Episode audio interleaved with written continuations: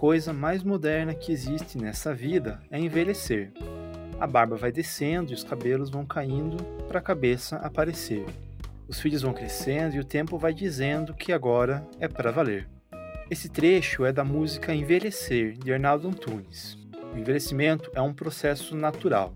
Como diz a antropóloga e escritora Miriam Goldenberg, aspas, o jovem de hoje é o velho de amanhã. E quem dera todos possam chegar até lá.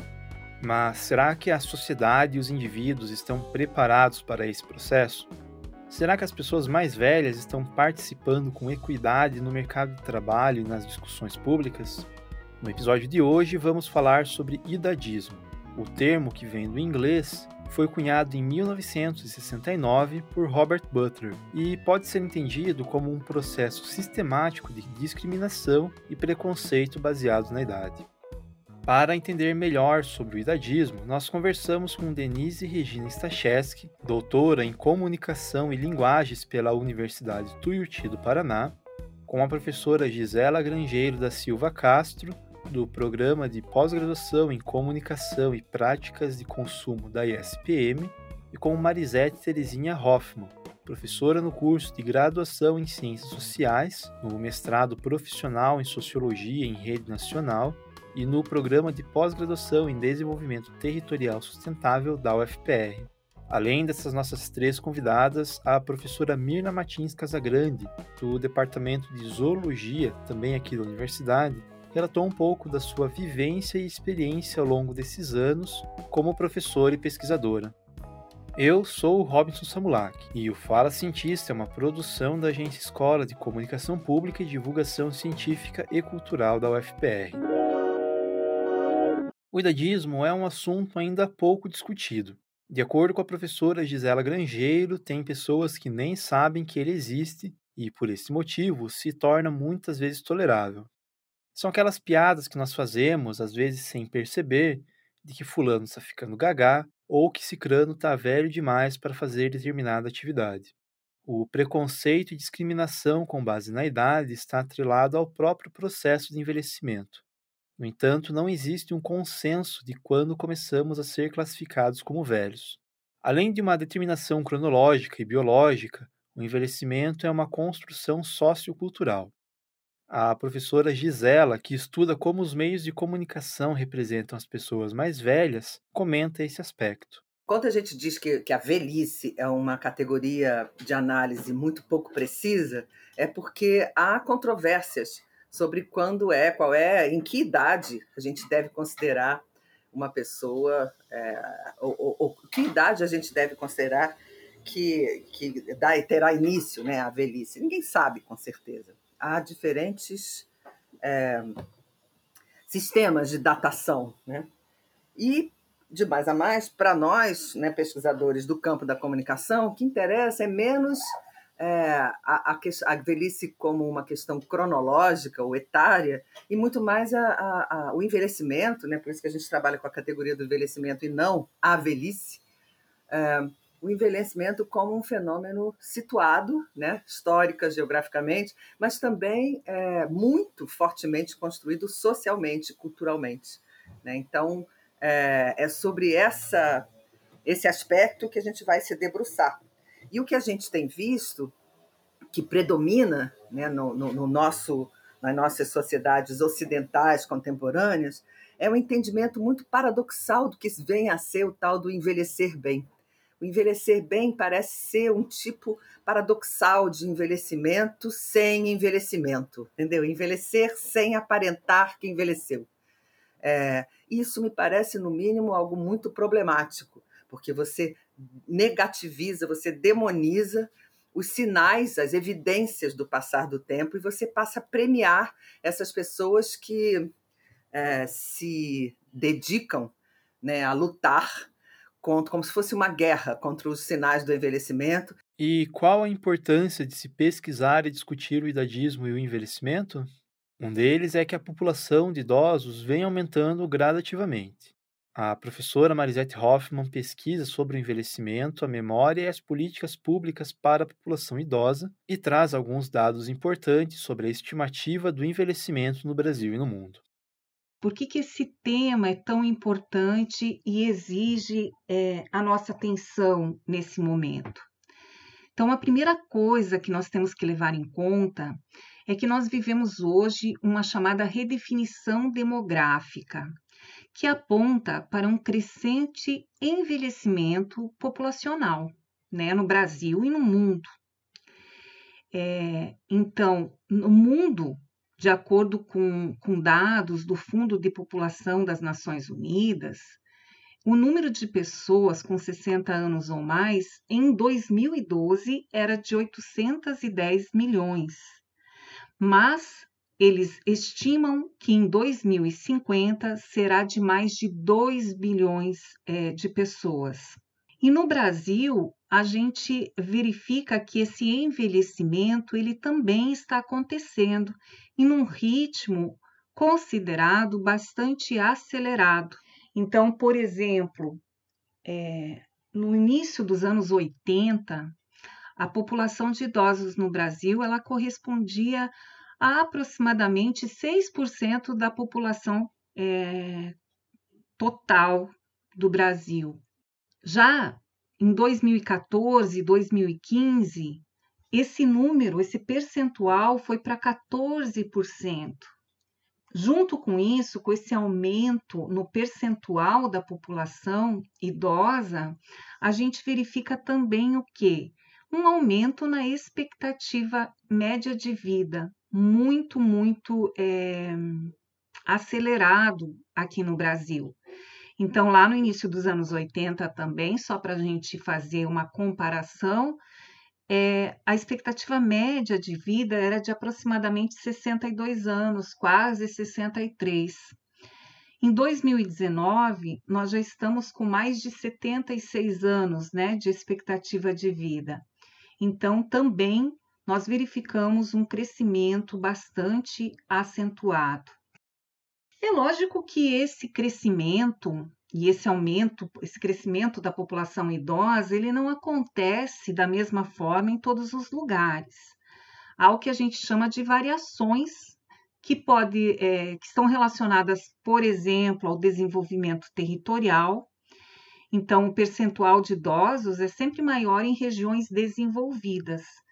E há também variações de acordo com o gênero. Então, é, as mulheres elas têm uma longevidade maior. Mas, novamente, apesar dessas variações, nós podemos observar como um todo que há um crescimento da população idosa no Brasil e no mundo como um todo. Se envelhecer não acontece de forma igual para todos, como a professora Marisete bem pontuou, então existem diferentes perfis de idosos. A professora Denise Stacheski, em seu doutorado, pesquisou sobre o idoso brasileiro na comunicação pública e nos conta um pouco mais sobre essas diferenças de envelhecimento da população brasileira. Ao mesmo tempo que a gente tem uma parcela de pessoas mais velhas, acima de 60 anos, extremamente vulneráveis, a gente tem aqueles as pessoas, aqueles idosos, aquelas pessoas acima de 60 anos, que hoje a gente fala, hoje os 60 são os novos 40, né? que as pessoas assim estão viajando, que estão ainda num processo social bastante positivo, mas assim tem outras pessoas dessa mesma faixa etária é, que são que, que estão em uma posição muito vulnerável, às vezes muito em aspectos sociais, às vezes aspectos familiares, inclusive na maior parte das vezes e financeiros também, né? Então o envelhecimento ele não é homogêneo. É, vai depender muito de vários aspectos, né? Incluindo ali já toda a caminhada de vida, todos os privilégios ou não que aquela pessoa teve, como ela se preparou ou não, é, o que estava em torno dela. Né? A gente sempre tem que levar isso em consideração. No entanto, o que a gente vê hoje muito, talvez esteja mudando um pouquinho, mas ainda a passos bem lentos, é que o idoso, o envelhecer, ele é sempre visto ainda como algo é, como próximo da finitude, algo a princípio negativo para a sociedade, sabe? E isso em todas as, as classes financeiras, enfim, é, é, lugar social. Então, assim, o envelhecimento, de qualquer maneira, ele é posto como ruim. E acho que é isso que a gente tem que quebrar um pouquinho. Existe é, diferentes formas de viver o envelhecimento. E como enfim, né, a gente pode encaixar isso dentro da comunidade. Então, não estou falando assim que todo envelhecimento é bom, né? E nem todo envelhecimento é mau. O envelhecimento é posto, e assim como qualquer outra fase da vida, a gente tem que, enfim, dialogar com ele, construir da melhor forma possível, né? Que exista. É, quando eu fiz a minha tese, eu uso bastante uma categorização, que eu fiz análise de conteúdo. Então, assim, fiz uma, uma, uma série de, enfim, categorias e foi bem em forma metodológica, porque às vezes os idosos se encaixam em mais de uma daquelas, né? Então, a gente tem lá hoje, por exemplo, o idoso consumista, que ganha uma boa aposentadoria, que ele vai gastar em viagens, ele vai gastar em tecnologia, ele vai gastar, sabe? Esse idoso, a gente não pode dizer, enfim, que ele está ele tá curtindo, vamos colocar assim, né, a, a, a posição social dele, as possibilidades que ele tem, e de uma outra maneira o envelhecimento daquele que é completamente uma, uma vítima social, né? Que sofre, por exemplo, quando os filhos pegam a aposentadoria dele para poder viver, né? E ele não tem dinheiro nem às vezes para se alimentar. É, existem casos por idosos, por, é, de idosos, por exemplo, que eu acompanhei de delegacia, em que os filhos trancam os idosos no quarto para pegar essa parte financeira, para não incomodar, né? Então, assim, são, são coisas que às vezes a gente nem pensa que é possível existir, mas existe, e bastante. Né? Violência contra o idoso, né? Existe muito. Então, não existe paciência, não existe diálogo, não existe uma empatia, o olhar do outro, toda a caminhada que ele fez. É, existe muito também a questão do, do, do, coitadinho, essa é uma outra categoria, né? Que você fala, ah, tadinho, senhorzinho, né? A gente acaba diminuindo o idoso na identidade dele, e isso a gente faz e, e tá na gente, né? E a gente tem que cuidar muito para não fazer isso no dia a dia. Tem também o idoso bem-sucedido, né? Aquele que, enfim, é, tá de boa, nem, nem é tão consumista, mas ele vive bem a vida, vai fazer lá sua espiritualidade bem. Né. Tem também aquele idoso, enfim, é, vítima de uma mídia social. A mídia, às vezes, eu coloquei isso na tese lá, que eu fiz uma análise né, de, de veículos de comunicação, e que colocam o idoso como vítima e nem todo idoso é vítima. Então, a grande quebra dessa questão é mostrar que o envelhecimento não é homogêneo. Uma outra questão muito importante a ser estudada e que eu venho trabalhando bastante também, que o envelhecimento ainda é bastante feminino. Então, quanto mais, é, quanto mais a idade cresce, mais a gente tem uma porcentagem da população feminina. Bom, um ponto importante destacado pelas professoras Marisete e Denise foi que as mulheres têm mais expectativa de vida do que os homens. E por esse motivo é importante pensar no envelhecimento feminino e nessa diferença de gênero. A professora Gisela traz mais uma contribuição para essa discussão. O envelhecimento feminino é bem diferente do envelhecimento masculino, porque a pressão para a mulher é, manter-se né, é, cristalizada lá numa, numa chamada época de ouro, né? manter uma aparência juvenil, manter é, uma disposição não só juvenil como jovial, são coisas diferentes, é muito grande, é muito maior. Então, tolera-se um homem grisalho, muitas vezes até se considera charmoso, acrescentou em em beleza quando o homem fica grisalho. Já a mulher, quando fica grisalho, hum, tá passada, é bom é, dar um trato, como se fosse para a mulher mais obrigatório esconder. É mais a, a, a, a demanda, a exigência de, de, do manter-se jovem, isso vale para homens e mulheres indiscriminadamente, me parece, sabe? Essa coisa do manter-se jovem no sentido de é, o que se valoriza hoje, o que, tem, o que a gente tem visto muito como o, o envelhecimento, o bom envelhecimento sendo promovido, é o, a pessoa de 80 anos que cai de paraquedas, que faz uma nova tatuagem aos 90, esse tipo de. É, o que, que tem de engraçado, é, o que, que tem de. Por que, que isso é considerado mais correto do que aquela que se delicia fazendo um bolo gostoso para os netos e, e outras é, formas de, de viver a vida em cada etapa. Como nós ouvimos nessa primeira parte do episódio, não existe uma receita para envelhecer. Cada um passa ou passará por um processo diferente. Aqui na UFPR, nós temos alguns casos de professores que estão na universidade já há algum tempo e participam ativamente, como é a história da professora Mirna Martins Casagrande, do Departamento de Zoologia e da pós-graduação em Entomologia. A sua relação com a UFPR começou há mais de 45 anos, lá em 1971, quando ela entrou na graduação no curso de Ciências Biológicas.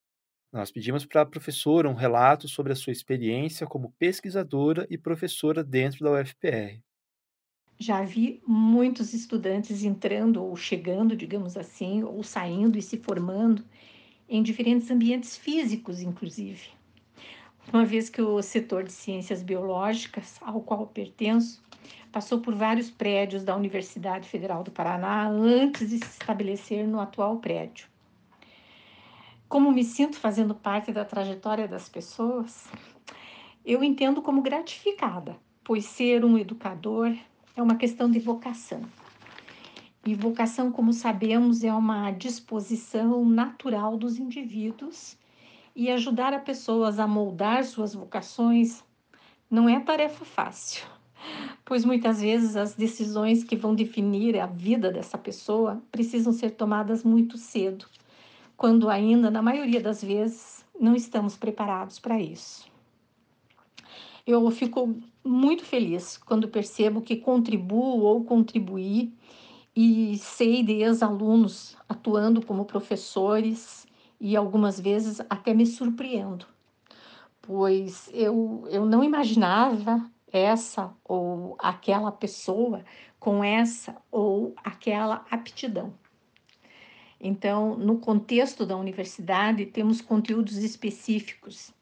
Então, quando tratamos de graduação, isso é mais difícil. Mas, na pós-graduação, se torna bem mais fácil, pois estamos juntos grandes partes do tempo e o atendimento é totalmente individualizado, o que é muito significativo. Tenho ex-alunos atuando nesta ou em outras universidades públicas ou privadas, mesmo no terceiro setor, o que reflete o êxito da formação. E eu realmente sinto orgulho disso. Eu me sinto motivada a dar aulas é, quando eu estou com, quando eu compartilho com os estudantes o, o espaço da disciplina para troca de conhecimento e experiências quando eu busco a cada semestre novas técnicas. Eu sou incapaz de, de manter o mesmo tipo de aula uh, num, num, num, semestre seguinte uh, sem alterar coisas. Eu sempre tenho novidades para incluir. Então, novos exemplos, eh, eu, eu, eu incluo novos exemplos para que eu consiga trazê-los para o contexto e forçá-los principalmente a pensar. Acho que essa é a função. Por outro lado, na pesquisa, eu tenho muito para fazer ainda, conforme meu planejamento profissional. Eu trabalho com biodiversidade, então todo dia é um novo dia e é diferente. É diferente porque eu enxergo coisas novas. Eu treinei para isso. Eu, eu como bióloga, é, eu tenho necessariamente que ver isso, essa, essas novas facetas do dia a dia. E para isso tenho, por isso, por essa razão, eu tenho muita coisa para fazer. E só posso fazer nesse ambiente dentro da universidade, porque exige um equipamento básico, simples, mas preciso dele. E tenho lugares, por exemplo, em que fiz trabalhos de campo e que necessariamente eu, eu, eu preciso retornar para reavaliar, para complementar dados, para preencher lacunas, outros que preciso estar para coletar e conectar com dados que já possuo. Enfim, experimentos que preciso repetir para consolidar os artigos que ainda tenho começados ou projetados que, que preciso é, concluir. Além disso, tenho muitas é, parcerias, né? Eu também sou professora associada da Universidade da Flórida e tenho colegas que dependem muito de muito material que eu disponho, que está depositado aqui na coleção. Então, não tem como parar. E isso é uma motivação, é uma motivação para continuar produzindo enquanto for possível. De acordo com o Instituto de Pesquisa Econômica Aplicada, é apontado que em aproximadamente 20% dos lares brasileiros, a renda dos idosos constitui mais de 50% do rendimento familiar. Ao mesmo tempo que existem esses dados mostrando a importância da contribuição dos idosos para a família, há outras pesquisas que mostram que pessoas com mais de 50 anos sofrem preconceito etário no mercado de trabalho. E esse é apenas um dos cenários em que pessoas mais velhas são discriminadas. Em ambientes familiares, em muitos casos, o idoso perde a autonomia, a voz ativa e é excluído socialmente a professora Marisete e a professora Denise comentam sobre esse aspecto do papel social do idoso. Hoje a gente vê, talvez também já tenha um movimento aí de aparecendo. Até fiz um artigo sobre isso agora mesmo. Mas assim, hoje a gente vê é, que às vezes 40 anos você já está velho para assumir uma posição dentro de uma empresa, né? Tem um exemplo que eu acompanhei também que um cidadão extremamente com competências, né? Ele enviou o mesmo currículo, um com idade de acho que 32, só que ele tinha 60. O de 32 foi chamado e o de 60 ninguém chamou. Então assim existe, né, esse olhar preconceituoso, né, dentro das organizações é, para pessoas mais velhas.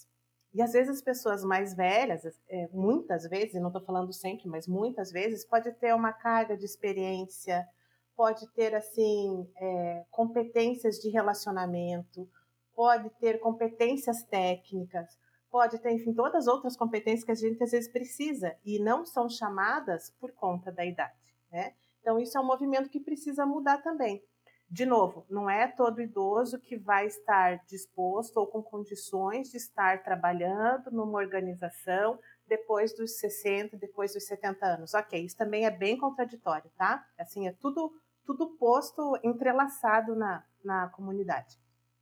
Mas existem pessoas que precisam, necessitam estar, né? É, inclusive, é, a gente diz, né, que esse estar social, essa função comunitária, função social que o idoso poderia ter, deve ter, faz muito bem para a saúde dele. Se sentir incluso, se sentir fazendo a sua parte, fazendo a sua função. Então a gente não sabe ainda muito como trabalhar tudo isso, mas uma coisa é essa questão, esse idadismo, esse etarismo, né, que é a faixa etária, esse preconceito com pessoas mais velhas dentro das organizações, sejam elas públicas, privadas, etc., é, precisa ser reconstruído também, precisa ser mudado, precisa ser ressignificado. Né? Porque a gente vai ter aí, inclusive, tem alguns estudos que falam que nós vamos, não só a questão de opção, nós vamos precisar né, dessa mão de obra mais velha, porque o mundo vai estar cada vez mais velho. São pessoas ativas, são pessoas com papel social. Mas aí entra todas as outras questões, né? De aposentadoria, de poder ter uma aposentadoria. Enfim, é tudo muito entrelaçado, né? Não existe assim um, um olhar fixo para uma coisa, isso é certo. Mas a gente precisa pensar essas novas conexões aí com as pessoas mais velhas dentro das organizações. O trabalho ou o desenvolvimento de outras atividades é, ou exercer a função social de rememorar, de contar histórias, é, fazem com que a pessoa idosa ela se sinta ativa, ela se sinta atuante, ela se sinta interagindo, se relacionando socialmente. E isso lhe dá segurança. Segurança, inclusive, é, para atuar como ator social, para combater é, preconceitos, né? E faz com que ela não se sinta um peso morto, faz com que é, ela envelheça com dignidade. Eu queria recuperar as palavras de Simone de Beauvoir, que ela diz assim, num livro muito bonito que se chama A Velhice, ela diz assim: para que a velhice não seja uma irrisória paródia de nossa existência anterior, só há uma solução: é continuar a perseguir fins que deem um sentido à nossa vida. Dedicação a indivíduos, a coletividades, a causas, trabalho social ou político, intelectual, criador. Ou seja,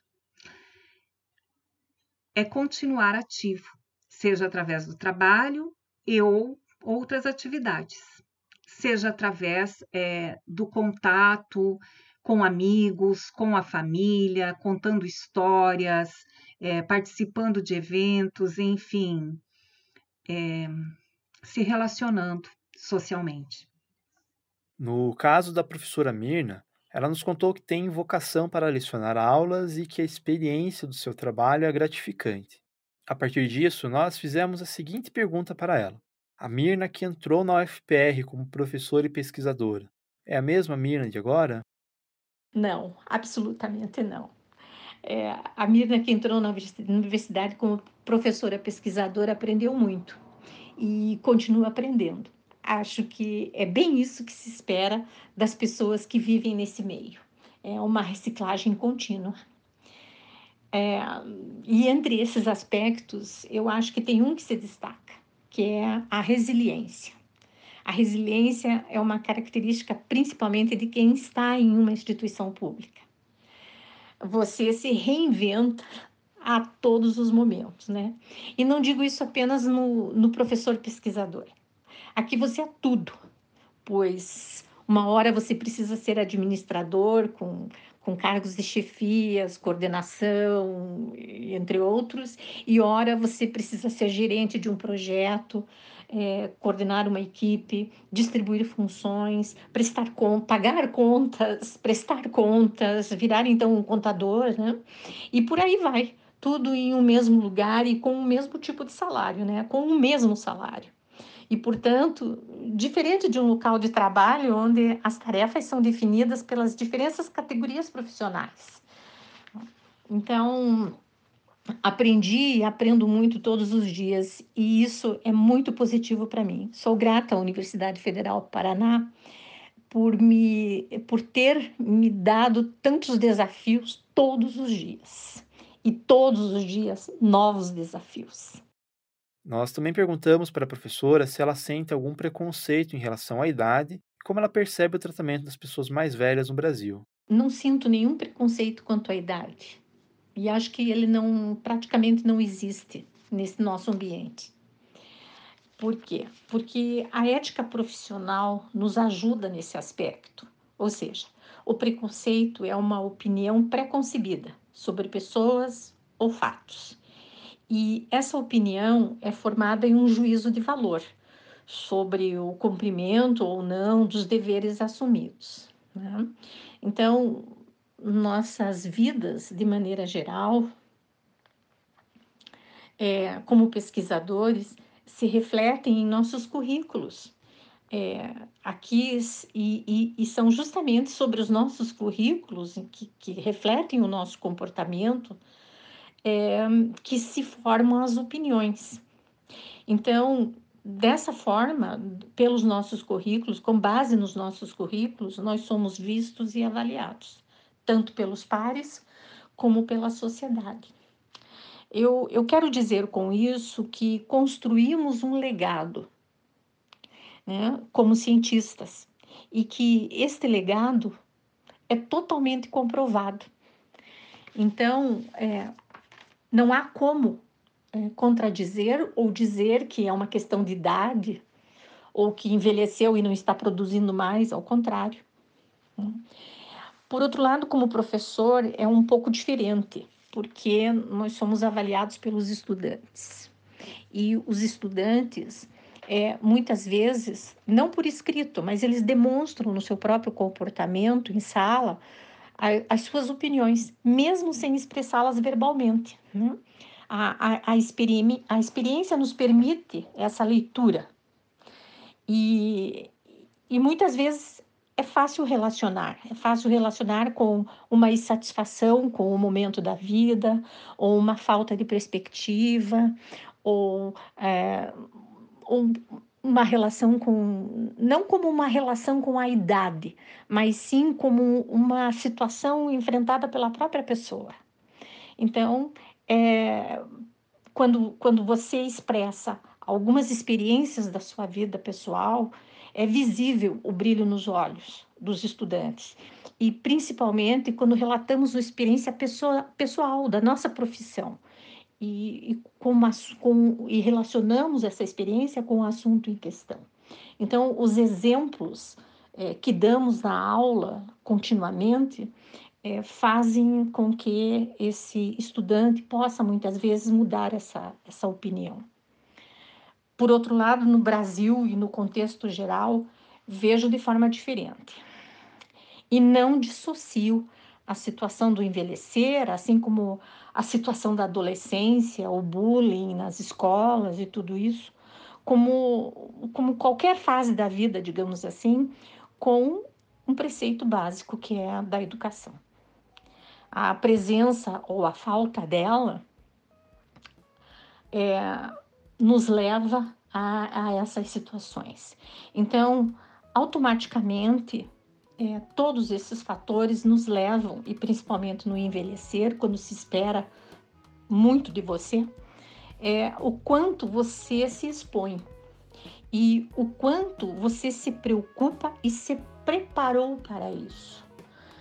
Então, é importante que as pessoas tenham noção da sua idade, e noção do que a sociedade espera dessa pessoa nessa fase da vida.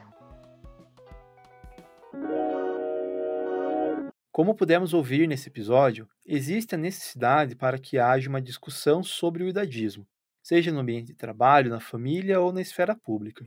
O escritor Victor Hugo publicou a sua obra mais influente, Os Miseráveis, aos 60 anos. Tolkien publicou O Senhor dos Anéis aos 62.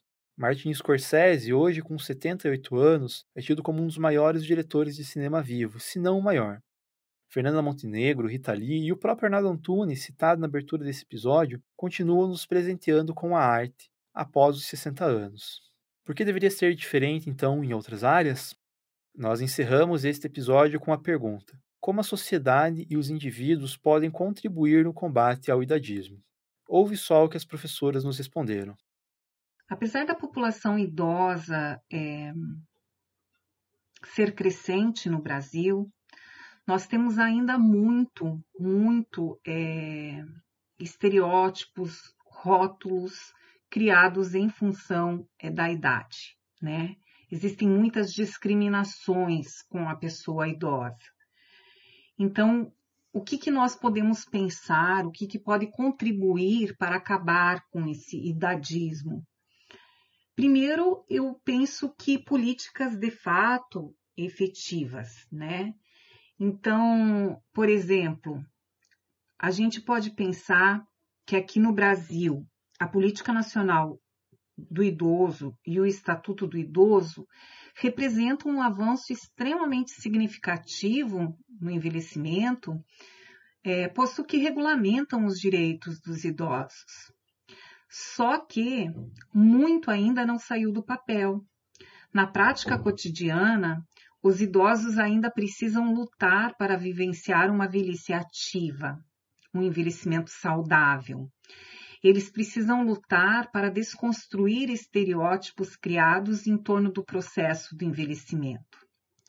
Então, é, para acabar com esses preconceitos, a primeira questão é que as políticas elas sejam de fato efetivadas na prática, que elas sejam elaboradas e implementadas na prática cotidiana. De um lado. De outro lado, tem uma questão que está relacionada com as imagens que são construídas socialmente em torno do envelhecimento e que tendem a simplificar o processo de envelhecimento contribuindo muitas vezes para que o fortalecimento desses estereótipos, né? Então a gente tem que desconstruir também um pouco dessas imagens.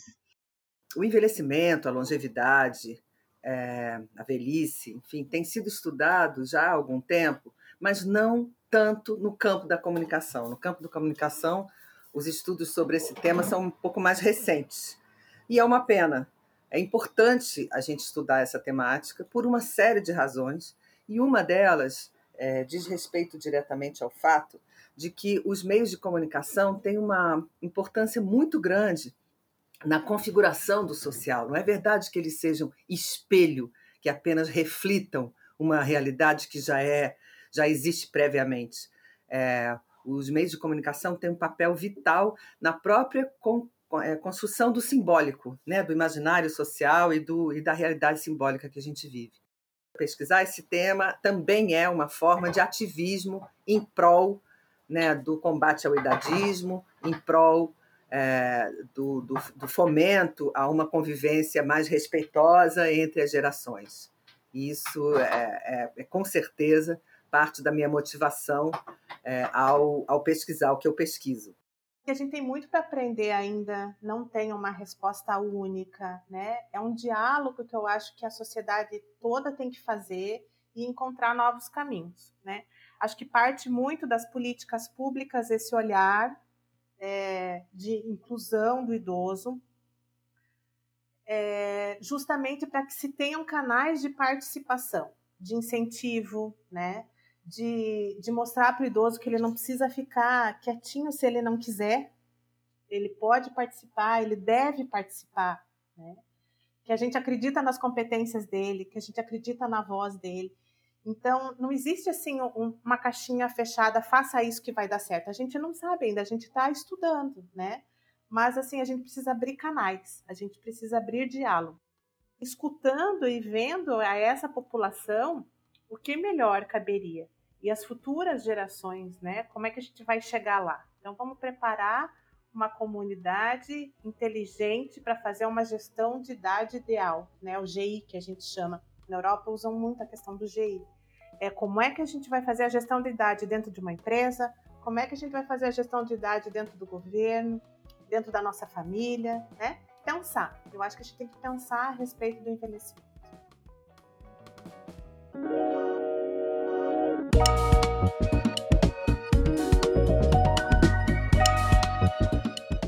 Eu sou o Robson Samulak, responsável pela apresentação deste episódio. O roteiro e a produção são de Jamile da Silveira, bolsista de pós-graduação em comunicação. A edição é feita por Ângelo Biasi, aluno do curso de música da UFPR, e Valkyria Ion, professora aqui do PPG-Com, é a responsável pela supervisão do podcast. Até o próximo Fala Cientista.